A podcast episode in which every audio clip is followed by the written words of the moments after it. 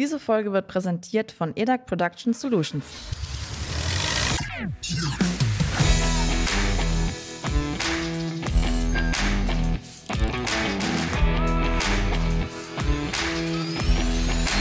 Technik aufs Ohr Spezial. Hallo und herzlich willkommen zu einer neuen Spezialfolge von Technik aufs Ohr. Wir sprechen heute über das Thema Smart Factory, wie jeder die Effizienz von Produktionssystemen steigern kann. Dazu haben wir natürlich wieder einen Gast eingeladen und zwar ist das Chris Ortmann. Er ist Head of Logistic and Supply Chain Engineering bei der EDAC Product Solutions. Hallo und herzlich willkommen. Hallo, Herr Ortmann. Hallo, vielen Dank für die Einladung. Ja, gerne. Dann legen wir doch mal los. Vielleicht haben Sie Lust, sich erstmal kurz vorzustellen, was Sie so genau machen und äh, was Ihr Arbeitsumfeld ist und was Sie an Ihrem Job und dem Themenfeld Logistik so begeistert. Gerne, vielen Dank. Ähm, wie gesagt, mein Name ist Chris Ortmann. Ich leite hier im Hause EDAC PS äh, die Abteilung Fabrik- und Logistikplanung. Das heißt, wir arbeiten hier in einem Team zusammen und sind damit verantwortlich für Kundenprojekte, in denen es um die Ziel-, Strategieentwicklung, Konzeptionierung sowie Implementierung von Smart Factories äh, als Projektumfeld. Das heißt, wir betrachten eigentlich generell die gesamte Wertschöpfungskette unserer Kunden und äh, planen gemeinsam mit dem Kunden die Wertschöpfungskette auf. Äh, dies führt an der einen oder anderen Stelle zu einer Smart Factory oder entsprechend zu einer Smart Logistik, die auch ein integraler Bestandteil der Smart Factory ist. Ähm, unsere Kunden sind ja generell in den ja, Regionen sehr eng eingebunden. Das heißt, die Produktionen sind natürlich regional vernetzt, ähm, aber sie sind natürlich auch Teil der globalen Wertschöpfungskette. Dadurch haben wir natürlich auch die Chance, global und international zu arbeiten. Das hat mich natürlich auch äh, in die Lage versetzt und mir eine Chance geboten, ähm, drei Jahre lang im, Ausland zu leben, unter anderem in Indien, USA, China so dass man eigentlich die globale Vernetzung tatsächlich auch mal live erleben konnte. Das Thema Logistik ist natürlich für mich unglaublich spannend. Ähm, ich bin vom Hause aus ähm, Automatisierungsingenieur, hatte aber vor 15 Jahren die Entscheidung getroffen, in die Logistik zu wechseln, weil hier die Themenstellungen unglaublich vielfältig sind und äh, generell die Blaupausen einfach nicht zur Verfügung stehen und eigentlich fast jedes Projekt eigentlich eine, eine fast Neuentwicklung des Systems auch darstellen. Das heißt, viele neue spannende Aufgaben, die natürlich auch international äh, vertreten sind. Ja, haben Sie da noch so eine Definition für uns, was die smarte Fabrik genau ist oder die smarte Logistik? Ähm, gerne. Ich denke mal, das ist auch die wichtige erste Frage, weil die Smart Factory als solche natürlich äh, in, in ähm, vielen Umgebungen, Umfeldern entsprechend auch anders definiert wird. Für uns äh, als Definition Smart Factory ist eine Produktionsumgebung, mit der es möglich ist, Produkte effizient und optimiert zu fertigen so dass sämtliche ähm, KPIs, das heißt eigentlich die Zielkriterien eines Unternehmens auch erfüllt werden. Ähm, das ist natürlich eine sehr globale Aussage, eine sehr globale Definition. Ähm, aber um das vielleicht besser zu verstehen und auch zu umreißen, ist natürlich auch wichtig zu verstehen, mit welchen Problemstellungen aktuell auch Fertigungsunternehmen ähm, täglich zu kämpfen haben und welche Möglichkeiten die Smart Factory bietet, solche Herausforderungen entsprechend auch zu lösen. Ähm, wir haben das mal aus unseren Projekterfahrungen auch auf wesentliche Herausforderungen mal verdichtet. Eine davon ist ganz klar, und das, das, das sieht man natürlich auch als, als äh, Privatmensch, äh, die kürzeren Produktlebenszyklen und die zunehmende Produktindividualisierung heißt konkret, äh, jeder Kunde wünscht sich sein eigenes Produkt und er wünscht sich ein Update, ein Upgrade in immer kürzeren Lebenszyklen. Mhm. Für ein Produktionsunternehmen ist es natürlich äh, eine dramatische Herausforderung, weil sich ja permanent in der Produktion was ändern muss. Ähm, das heißt, die Fertigungsprozesse müssen eine gewisse Vielseitigkeit auch entsprechend aufbringen, auch die Anlagen, ähm, insbesondere in Bezug natürlich auf die Rüstspann- oder Werkzeugmanagementvorrichtungen und das zu realisieren, da bietet natürlich die Smart Factory aufgrund ihrer Vielseitigkeit auch entsprechende Lösungen. Ähm, eine weitere Herausforderung, die man natürlich auch immer mit berücksichtigen muss, ist ähm, die kürzeren Lieferzeiten und die hohe Liefertreue. Das heißt, die Bereitschaft der Kunden, auf ihre Produkte zu warten, sinkt. Ich will nicht sagen täglich, aber doch ähm, erkennbar. Und da hilft natürlich die Smart Factory, weil sie es schafft, durch Digitalisierungs- und ähm, Automatisierungssysteme entsprechend die Transparenz in die Fertigung reinzubringen und dadurch eigentlich Prozesse innerhalb der Fertigung auch deutlich zu beschleunigen. Mhm. Ein weiterer Aspekt ist natürlich das, das Thema Kosten, Kapitalbindung in den Lagerbeständen. Ähm, das hat man jetzt in der Corona-Zeit gemerkt, dass es nicht immer zielführend ist, aber ähm, Lager bedeutet immer hohe Kapitalkosten. Eine Smart Factory, die halt global vernetzt ist, heißt natürlich auch, dass ich die Chance habe, über die gesamte Lieferkette Transparenz sicherzustellen und dementsprechend meinen Bestand entsprechend auch äh, den tatsächlichen Anforderungen anpassen kann. Und vielleicht noch einen weiteren Punkt, der zunehmend stärker in den Fokus rückt, ist natürlich die Dekarbonisierung der Produktionsunternehmen. Mhm. Ähm, ein sehr zentrales Thema. Ähm, da ist natürlich auch der Anspruch eine Smart Factory als solche, solche Systeme aufzubauen, aufzustellen, die genau solchen Dekarbonisierungsmaßnahmen auch äh, Vorschub leisten. Das sind natürlich sämtliche Herausforderungen, die müsste sich an jedes Produktionsunternehmen entsprechend auch stellen. Und ähm, die Lösung derer ist natürlich jetzt hier im Umfeld der Smart Factory zu sehen, die mit Digitalisierungs- und Automatisierungsmaßnahmen entsprechend auch beiträgt, um all diese Herausforderungen, die heute aktuell brennen, aber natürlich auch zukünftige Herausforderungen entsprechend zu begegnen. Also Sie haben gerade zwei Stichworte geliefert. Das eine war vorhin, die Kunden wollen nicht mehr warten und äh, den Entwicklungen begegnen. Wenn ich jetzt mal so in die Pandemie-Welt schaue, ich höre nur von Lieferengpässen, knappen Ressourcen, Chipmangel und Co. Die haben das Jahr geprägt und werden wahrscheinlich auch noch weiter anhalten. Wie können Sie denn solchen Entwicklungen dann positiv begegnen, damit Ihre Kunden nicht warten müssen? Ich meine, Sie sind doch wahrscheinlich auch abhängig von der Lieferung von bestimmten Produkten. Ähm, genau, also ich denke mal, wir haben es alle gemerkt, die Wartezeiten jetzt nicht nur für industrielle Güter, sondern auch für Verbrauchsgüter ist natürlich auch deutlich nach oben geschnellt. Ähm, die Ungeduld ist natürlich sehr groß. Ähm, die Gründe aber hierfür sind natürlich sehr vielfältig. Ein Auslöser war natürlich auch die, die Corona-Pandemie. Ähm, aber das war natürlich auch ein, ein Startpunkt für viele Unternehmen, sich selber die Lieferketten genauer anzuschauen und ich glaube, dass sehr viele Unternehmen zum ersten Mal auch wirklich verstanden haben, wie die Lieferketten funktionieren. Also die Transparenz, Nachvollziehbarkeit und entsprechend die Einflüsse bestimmter Parameter zueinander, die dazu führen, dass man die Lieferkette vielleicht nicht mehr beherrscht.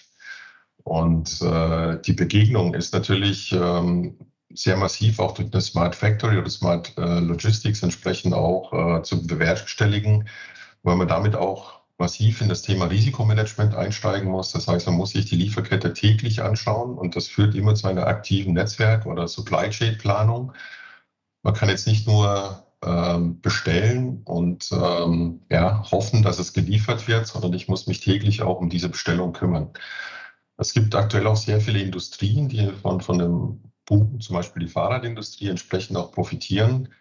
Ähm, die bestellen jetzt schon quasi ihre äh, Teile für das Jahr 2023 oder 2024, weil sie genau wissen, dass die Lieferzeiten sich natürlich auch deutlich äh, verschlimmern. Aber dadurch, durch dieses aktive Netzwerk Supply Chain Planung, das heißt das Vorziehen von Bestellungen, eine klare Bestandsprognose, natürlich auch digital erfasst, ähm, jetzt nicht nur in die Kette hinein, sondern entsprechend auch zum Kunden. Wie entwickelt sich der Markt? Das kann man durch Digitalisierungsmaßnahmen entsprechend auch abfangen und die logistische Kapazitätsplanung als solche permanent im Auge zu behalten, damit ja, ein Engpass im Transportsektor durch fehlende Fahrer, durch fehlende Container oder ähnliche Transportkapazitäten entsprechend zu umgehen. Eine Garantie kriegt man dafür, dadurch nicht, aber es ist auf jeden Fall schon mal der richtige Schritt in äh, ja, eine, eine gewisse bessere Sicherheit beziehungsweise auch Krisenfestigkeit. Glauben Sie denn, ähm, dass die Corona-Pandemie denn auch in Zukunft solche Prozesse einfach ja weiterhin anders gestalten wird oder wird sich das dann, sofern die Pandemie dann eines Tages mal endet, auch wieder anders einpendeln? Oder wie schätzen Sie da diese Prägung einfach ein für die Prozesse? Viele Unternehmen haben natürlich mit der Pandemie auch gelernt, ähm, wie man auch am besten auf solche ja, Krisen auch reagiert. Mhm. Und wir haben natürlich auch festgestellt in dem ersten großen Lockdown, ähm, ich will hier nicht von Panik reden, aber die Produktionen weltweit, wie auch die Logistikkapazitäten wurden ja über Nacht runtergefahren.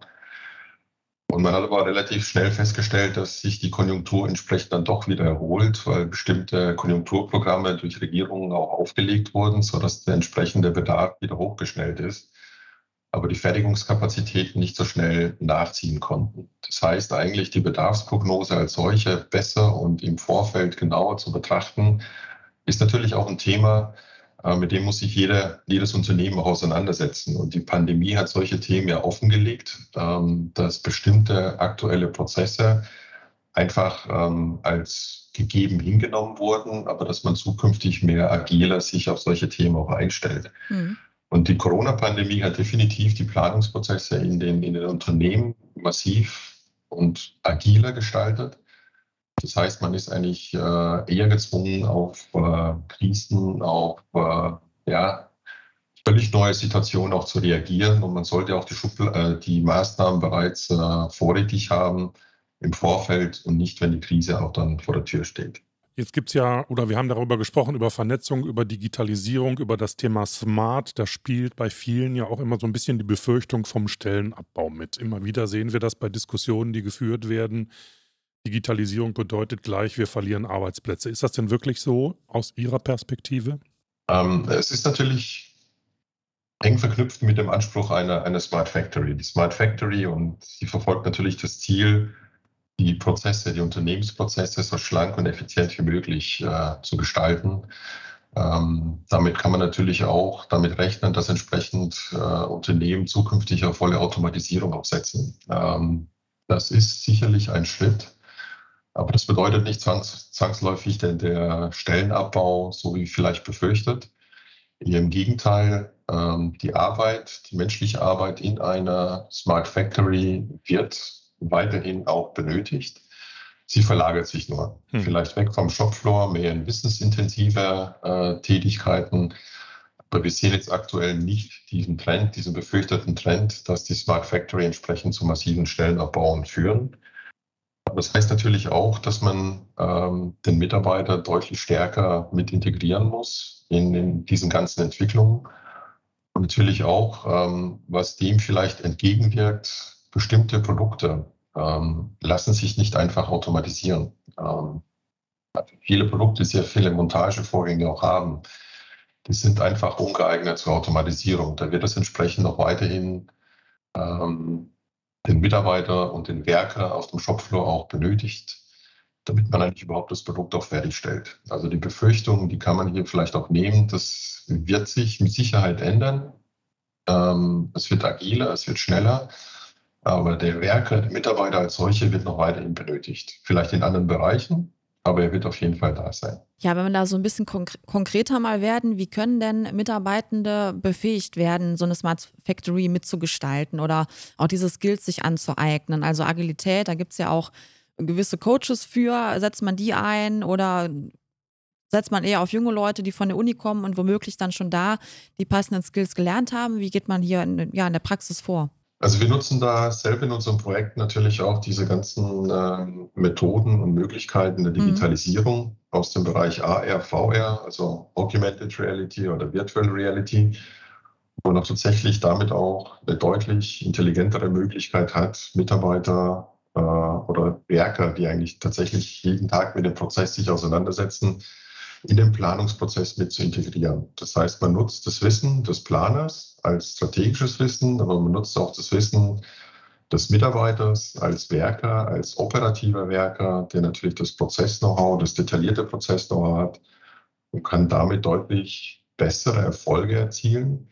Das heißt, durch diese Integration über solche Methoden und Möglichkeiten ähm, hat man natürlich auch eine wesentlich bessere Chance, Herausforderungen leichter zu begegnen, weil man die Probleme vielleicht an der einen oder anderen Stelle auch früher sieht. Das ist ein sehr wichtiger Aspekt. Ähm, zum anderen nutzen wir solche Methoden natürlich auch, um Mitarbeiter zu befähigen. Das heißt, ähm, das Produktionsumfeld ändert sich. Die Fertigungsinhalte nehmen vielleicht an der einen oder anderen Stelle zu. Um eine Überforderung entsprechend auch zu vermeiden, wird man über solche AR- oder VR-Systeme, man kann sich das wie ein Tablet vorstellen, in dem eigentlich ein, ein, ein Schulungsprogramm oder ein Video abgespielt wird, wo einem Mitarbeiter auch klar aufgezeigt wird, an welchen Stellschrauben er aktuell drehen kann und muss, um seine Produktion effizienter zu gestalten. Und mit solchen Systemen schafft man es tatsächlich auch relativ schnell, einen Mitarbeiter in neue Prozessumgebungen zu befähigen. Das ist ein wichtiges Kriterium, weil sich generell in der Smart Factory das Produktionsumfeld rapide ändert.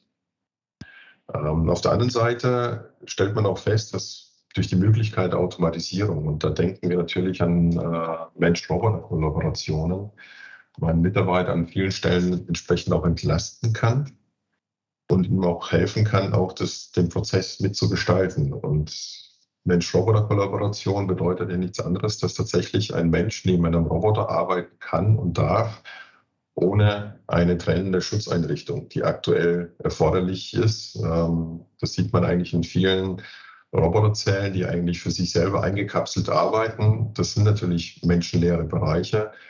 Aber mit diesen neuen Methoden schafft man es tatsächlich, komplexe Montagetätigkeiten eigentlich gemeinsam Roboter und Werker, Roboter als Unterstützung, Werker als Ausführen entsprechend äh, umzusetzen. Finden Sie denn die richtigen Leute auf dem Arbeitsmarkt? Das ist auch wiederum eine sehr gute Frage. Ich denke mal, die Smart Factory als solche ähm, erfordert natürlich auch besondere Qualifikationen.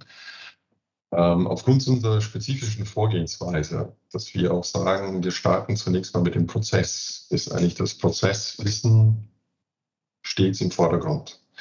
Ähm, das hat sich eigentlich an dem Berufsbild eines Logistik- oder Fabrikplaners nicht geändert. Was sich aber ändern wird, ist eigentlich die technologische Umsetzung. Ähm, während der Logistiker oder der Logistikplaner noch vor ein paar Jahren stets als Transportmedium ein Gabelstapler vorgesehen hat, ist das Transportmedium aktuell in fast 90 Prozent unserer Projekten ein fahrerloses Transportsystem. Ähm, das heißt, die Weiterbildung, die Weiterqualifikation sehen wir natürlich jetzt wir bei uns als Unternehmensaufgabe. Aber es zeigt sich natürlich auch, dass man mit solchen Technologien auch deutlich sich intensiv auseinandersetzen muss. Und die richtige Qualifikation für uns ist, ein Mitarbeiter ein Teammitglied, das entsprechend sich auf solche neue Themen auch einlassen kann. Ähm, da wir auch selber nicht abschätzen können, es gibt sicherlich äh, Technologieradar, die wir entsprechend auch selber führen, wie sich das ganze oder sämtliche Systeme in den nächsten 10, 15 Jahren entwickeln. Schauen wir natürlich schon, was ist denn möglich, was ist denn denkbar, äh, welche dieser neuen Technologien ist entsprechend auch äh, einem Zeitpunkt X oder kurzfristig auch als serienreifes Produkt verfügbar. Aber da machen wir natürlich ähm, entsprechend auch unsere, uns, unsere eigenen Gedanken und entwickeln unsere Maßnahmen auch hinsichtlich der Mitarbeiterqualifikation. Aber im Wesentlichen die Mitarbeiter, die wir suchen, ähm, bringen ein sehr starkes Methoden- und Prozesswissen mit. Und den Rest tun wir entsprechend äh, über Projekte, über Weiterbildungsmaßnahmen entsprechend äh, aufbauen. Herr Ottmann, Sie haben ähm, immer wieder mal von Effizienzsteigerungen gesprochen. Kann man denn äh, das ein bisschen in Zahlen fassen? Also die Transformation in eine Smart Factory findet statt oder hat stattgefunden. Ähm, wie viel Prozent ist man da sozusagen besser, leistungsfähiger in der Produktion? Kann man das so ausdrücken oder gibt es da keine generelle Prozentzahl für wahrscheinlich auch Unternehmensgrößen abhängig? Vermute ich mal. Ähm, die Unternehmensgröße ist vielleicht nicht äh, das zentrale Kriterium. Also die Smart Factory ist geeignet für Großkonzerne, genauso wie auch für kleine mittelständische Unternehmen. Die Frage ist halt immer, welche sind die Motivatoren für eine Smart Factory? Das ist natürlich immer an oberster Stelle natürlich die Kosten, die Zeitfaktoren, Qualität, Mitarbeiter und natürlich Flexibilität, die man sich dadurch auch äh, äh, erhofft. Aber es zeigt sich natürlich im, im Rahmen von Kosten, ähm, dass man mit der Smart Factory tatsächlich ähm, Lagerbestände um 30 bis sogar 50 Prozent reduzieren kann. Das sind natürlich signifikante Werte. Ähm, natürlich immer unter Berücksichtigung einer, einer Pandemie, dass man da an einer Stelle vielleicht doch noch einen Kompromiss machen muss. Aber es, man ist immer leichter unterwegs, wenn man sagt, ich habe tatsächlich einen Lagerbestand im Griff. Ähm, ich habe Kosten reduziert, sodass ich auf spätere Krisen auch reagieren kann. Aber natürlich auch ähm, durch die Automatisierung oder Digitalisierung hat man natürlich auch die Chance, Qualität äh, besser zu steuern besser sicherzustellen. Und auch hier zeigt sich, dass die Qualitätskosten ähm, um bis zu 20 Prozent reduziert werden können. Die Produktionskosten als solche ähm, mit einer beschleunigten ähm, ja, Verfahren und Vorgehensweise sind natürlich um bis zu 30 Prozent entsprechend äh, realistisch. Effizienzsteigerung in Summe, ähm, da ist es natürlich schwierig, hier eine richtige ähm, Zahl zu nennen. Ähm, ich glaube, den geringsten Wert, den wir bisher gesehen haben, waren 20 Prozent. Und den höchsten Wert, ja, vermag ich gar nicht zu nennen. Aber das hängt äh, von, von, äh, von, vielen, von vielen Faktoren ab, das ist klar, und auch natürlich auf die Zielstellung. Ähm, welche dieser Effizienzpotenziale ist, sind wichtig, relevant für den Wertschöpfungsprozess? Welche muss ich denn ziehen und welche sind vielleicht nicht relevant, wo vielleicht ein investierter Euro nicht diesen ROI zurückbringt?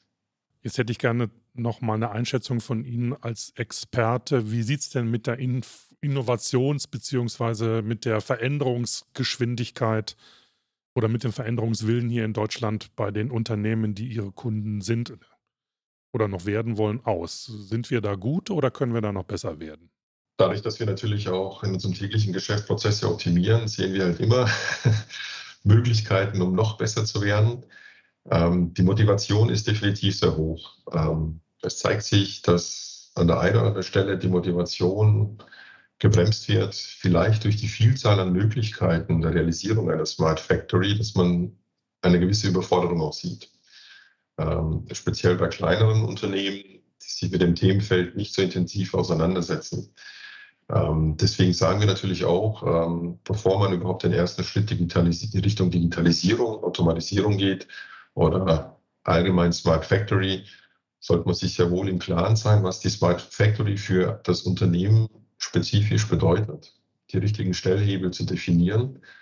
Wenn das erstmal klar ist, dann ist die Umsetzung deutlich leichter und schneller zu realisieren, weil man eigentlich den Handlungsleitfaden auch hat. Ähm, man wird nicht die Smart Factory als völlig selbst organisiertes Unternehmen aktuell ähm, angehen. Ich denke mal, da fehlen noch an einer Stelle gewisse Technologien oder bezahlbare Technologien. Aber die Effizienzsteigerung als solche, ähm, als Motivation hilft natürlich schon, die Umsetzungsgeschwindigkeit natürlich auch deutlich zu beschleunigen. Bevor die Smart Factory funktioniert, muss sie erstmal installiert und geplant werden. Also ich kann mir irgendwie nicht vorstellen, dass es dafür eine Blaupause gibt, können Sie uns da ein bisschen mehr zu erzählen, wie so ein Planungsprozess für eine Smart Factory aussieht? Ähm, wir haben natürlich aus unseren vielen Projektreferenzen entsprechend auch für uns einen Weg äh, definiert, ähm, weil wir stellen auch fest, dass dann speziell die Smart Factory, die den eigenen Anspruch agil hat, natürlich auch dazu verleiten kann, Planungsprozesse vielleicht zu agil zu gestalten. Dementsprechend sind natürlich Strukturen, Planungsvorgehen, Planungsmethoden, Meilensteine erforderlich, die wir eigentlich in unserem Fünf-Phasen-Modell mal definiert haben. Und einer der wesentlichsten Aspekte, ähm, die Smart Factory ist immer ein Ergebnis einer Strategiephase. Das heißt, so wie wir auch eingangs definiert haben, was ist denn eigentlich eine Smart Factory, muss sich ein Unternehmen im Klaren sein, was will es denn überhaupt mit dieser Smart Factory erreichen? Welche Möglichkeiten hat es und was bedeutet das dann konkret für die jeweilige Unternehmenskultur? Ähm, das betrachten wir immer so als Visionsphase, die als Ergebnis einen Handlungsleitfaden auch entwickelt, weil wir sehen ja immer den Prozess in den Vordergrund, weniger das Thema Technologie. Das heißt, ich habe eine Antwort und ich suche eine Frage dazu, sondern ich stelle mir erst die Fragen und überlege mir dann im zweiten Schritt, welche Technologie hilft mir, meinen Wertschöpfungsprozess optimal zu gestalten. Hm. Und das ist der erste Schritt, ein zentraler Schritt, weil hier auch natürlich auch das Thema ROI definiert wird. Ähm, wenn man vielleicht auch verstehen möchte, was ist eine Smart Factory, muss man vielleicht auch verstehen, was kann man denn überhaupt falsch machen, damit man eben keine Smart Factory erreicht. Und da ist der Gedanke ROI natürlich auch immer in den Vordergrund. Jede Maßnahme, die eine Planung nachfolgt, entsprechend auch immer ein Benefit oder ein, einen ROI für das jeweilige Unternehmen auch bieten muss. Und die Smart Factory inkludiert eigentlich ein, eine Summe an Maßnahmen, die halt über, über sämtliche Maßnahmen entsprechend auch einen positiven ROI hat. Weil dann kann man auch sicherstellen, dass dieser Anspruch ähm, optimale Produktion entsprechend auch erreicht wird. Und zwar zu bestmöglichen ähm, Kosten auf der einen Seite und natürlich zu einer garantierten Qualität auf der anderen Seite. Und diese Visionsphase, die sehen wir an vielen Unternehmen eigentlich die, die als erste Hürde, ähm, wo wir auch genau mit unseren Kunden das Thema auch besprechen. Was heißt es denn konkret, Smart Factory? Welche Optionen hat man denn da? Und auch angepasst an den jeweiligen äh, Planungsfall. Ich denke mal, eine Smart Factory auf einer grünen Wiese aufzubauen ist um einiges ähm, einfacher ähm, von der Komplexität her zu beherrschen als eine Smart Factory in Brownfield, das heißt in einem Bestand entsprechend anzupassen, weil die Smart Factory natürlich sehr stark von den Daten lebt, ähm, die es aus der Produktion ziehen kann. Und diese Daten kommen von Sensoren, von, von äh, bestimmten Informationsquellen, die man eigentlich in einer Greenfield-Umgebung leichter im Vorfeld schon planen kann oder planen muss. Ist in einem Brownfield etwas schwieriger. Ähm, das Datenmodell zeigt, wo man eigentlich Informationen benötigt. Man stellt aber fest, dass die Daten da eigentlich gar nicht erhoben werden können, weil die Anlage die Daten vielleicht nicht liefert. Damit erhöht sich vielleicht ein Stück weit die Komplexität, aber das, das ändert nichts an, an dem Konzept Smart Factory. Es ist nur wichtig, dass man sich im Rahmen dieser Vision oder Strategiephase entsprechend auch äh, mit dem Themenfeld auseinandersetzt. Wenn wir den Handlungsleitfaden haben, die klare Definition, die Ausrichtung, ähm, was versteht man unter Smart Factory für das jeweilige Unternehmen, weil das ist hier immer unternehmensspezifisch. Wie schon gesagt haben, da gibt es keine Blaupause, die man einfach ziehen kann. Es zählt ja nur, den Wertschöpfungsprozess entsprechend zu optimieren und der ist unternehmensspezifisch. Dann geht es an entsprechend die Analyse, dass man sich die, die Konzepte entsprechend auch genauer anschaut und Varianten aufbaut. Weil ich denke mal, äh, jedes Unternehmen möchte auch eine bewusste Entscheidung treffen für die eine oder für die andere Variante ähm, und schauen, welche Auswirkungen die Varianten entsprechend auf diesen Kundenauftrags- oder Auftragsabwicklungsprozess entsprechend auch haben. Wenn die Konzepte entsprechend auch abgestimmt sind, über eine Nutzwertanalyse entsprechend auch äh, bewertet und sich man auf eine spezielle Variante auch entschieden hat, dann geht es natürlich darum, die entsprechenden Technologien, die natürlich Serienreife haben müssen, ähm, mit zu entwickeln, zusammenzustellen und zu einem Gesamtoptimum zu integrieren. Und wir belassen es jetzt nicht nur bei dem Thema äh, Planung und Engineering, sondern wir sind natürlich auch vor Ort und unterstützen unsere Kunden entsprechend der Realisierung. Aber es zeigt sich natürlich, ähm, dieser gesamtheitliche Ansatz ähm, ist sehr erfolgsversprechend. Und wenn man sich frühzeitig mit dem Thema im Rahmen dieser Visionsstrategiephase auseinandersetzt, dann ist natürlich auch der Erfolg garantiert, ähm, dass man am Ende auch das tatsächlich bekommt, was man hat. Mhm. Aber das setzt immer voraus, der klare Gedanke im Vorfeld muss da sein, beziehungsweise auch die klare Zielrichtung und Ausrichtung. Gut, Herr ja. Ortmann, vielen Dank für die spannenden Einblicke. Da haben wir sehr viel erfahren. Genau. Also, wer eine Smart Factory haben möchte, weiß, genau. an wen er sich wenden kann. Prima. So ist es. Ganz herzlichen Dank. Vielen Dank auch. Ja. Ja, wer jetzt noch mehr erfahren möchte, kann gerne in die Show Notes reinschauen. Da werden wir dann passende Links für euch reinpacken. Genau. Und wer gute Ideen hat für ein Thema, was wir aufnehmen können in einem unserer kommenden Podcasts, bitte wendet euch an uns unter podcast.vdi.de. Wir freuen uns über jeden, der mit uns in Kontakt treten wird. Genau. Genau. Bis dahin. Und damit sagen wir Tschüss und bis zum nächsten Mal. Ciao. Hättet ihr auch Lust dabei zu sein? Dann werdet Teil des Teams und gestaltet gemeinsam mit EDAC Production Solutions die Zukunft der Industrie.